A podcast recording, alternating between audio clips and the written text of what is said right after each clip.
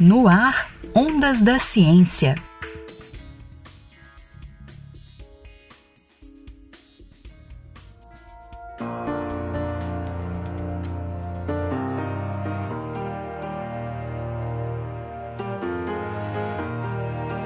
Em 1919, 100 anos atrás, dois astrônomos ingleses chefiaram uma expedição astronômica em Sobral, no Ceará. A missão era fornecer dados para comprovar a teoria da relatividade geral, publicada em 1915 por Albert Einstein. Teoria da relatividade geral, ela é uma teoria de gravitação que é uma alternativa à teoria de Newton, que vinha sendo usada. Né? Então, uma das previsões da teoria era que a luz de uma estrela distante, quando passasse próxima de um corpo de grande massa, a luz sofreria uma curvatura. A trajetória dela seria curva. O professor Domingos Sávio de Lima Soares, do Departamento de Física da UFMG, explica que a teoria de Einstein descreve a deflexão gravitacional da luz. Uma das formas de comprovar essa curvatura provocada pela gravidade seria observar o céu em um eclipse solar total. Quando acontece esse fenômeno, a Lua bloqueia o Sol, e isso permite que estrelas próximas do raio do astro sejam observadas. Os astrônomos poderiam então marcar a posição dessas estrelas e meses depois fazer uma nova marcação. A teoria de Einstein previa que os profissionais encontrariam as estrelas deslocadas.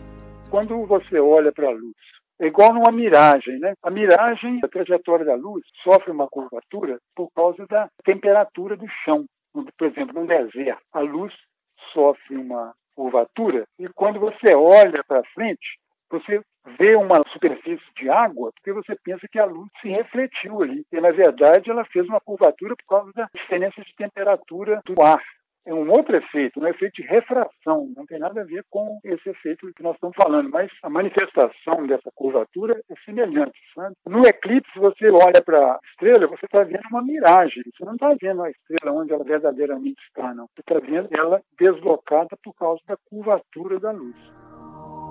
Em 1919, veio a primeira chance de comprovar a teoria da relatividade geral. Um eclipse total do Sol aconteceu e foi visível em uma faixa que incluía todo o Nordeste brasileiro e uma parte do continente africano. Arthur Eddington, influente astrônomo da época, organizou duas expedições científicas para a observação do eclipse do dia 29 de maio daquele ano. Os astrônomos Andrew Crommeley e Charles Davidson chefiaram uma das expedições, a de Sobral, no Brasil, e o próprio Eddington, acompanhado do astrônomo Cottingham, comandaram a outra, na Ilha do Príncipe, na costa ocidental da África.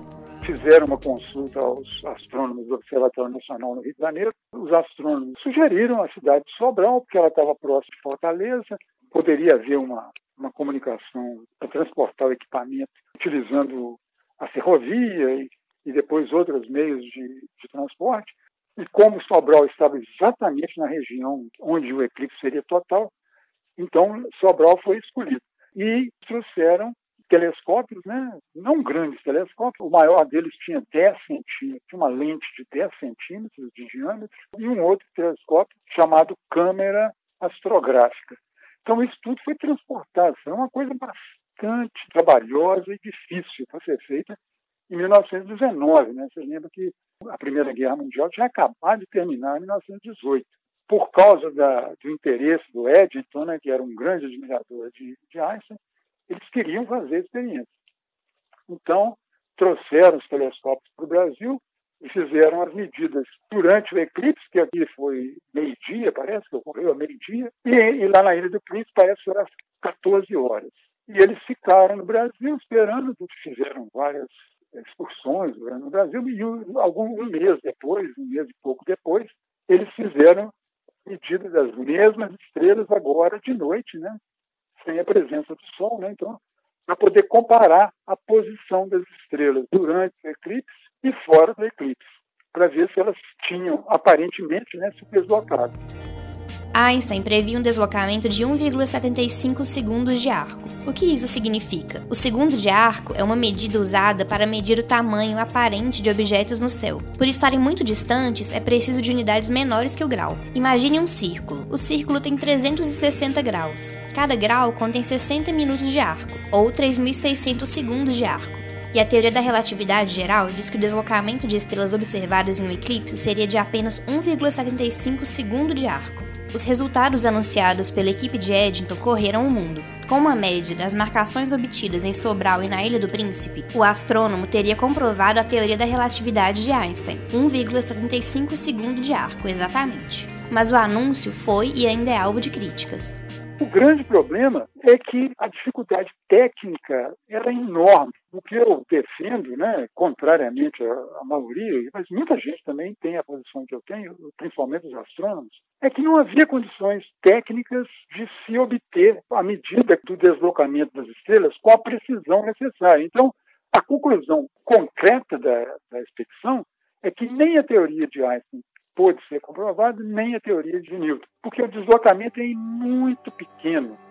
O astrônomo Domingos Soares explica que, entre problemas com os equipamentos, dificuldade de controlar condições externas como a temperatura e a tecnologia disponível, era muito difícil na época obter o nível de certeza necessário para comprovar o deslocamento das estrelas. Segundo o professor, observações de eclipses posteriores não conseguiram reproduzir os mesmos resultados, mas outros experimentos comprovaram a teoria de Einstein. Posteriormente, foi comprovado a deflexão, não da luz visível, né, mas pela deflexão da onda de rádio.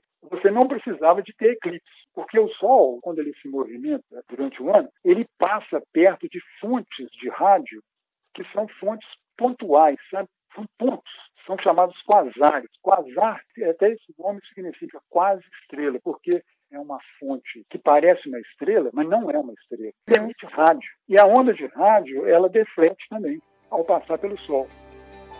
Em 1991, houve uma medida de deflexão de ondas de rádio emitidas por quásares com uma precisão de 0,01%. E a partir de observações do eclipse solar total de 21 de agosto de 2017, foi obtido o valor de 1,75 segundo de arco para a deflexão da luz visível, com uma precisão de 3%.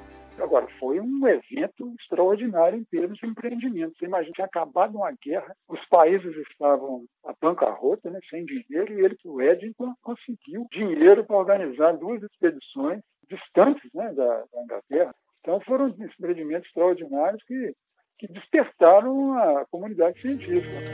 Em 2019, o Brasil celebra o centenário do eclipse de Sobral, que aconteceu no dia 29 de maio de 1919. O Ondas da Ciência é uma produção do projeto Minas Sua Ciência. Edição e apresentação Luísa Lages. No ar, Ondas da Ciência.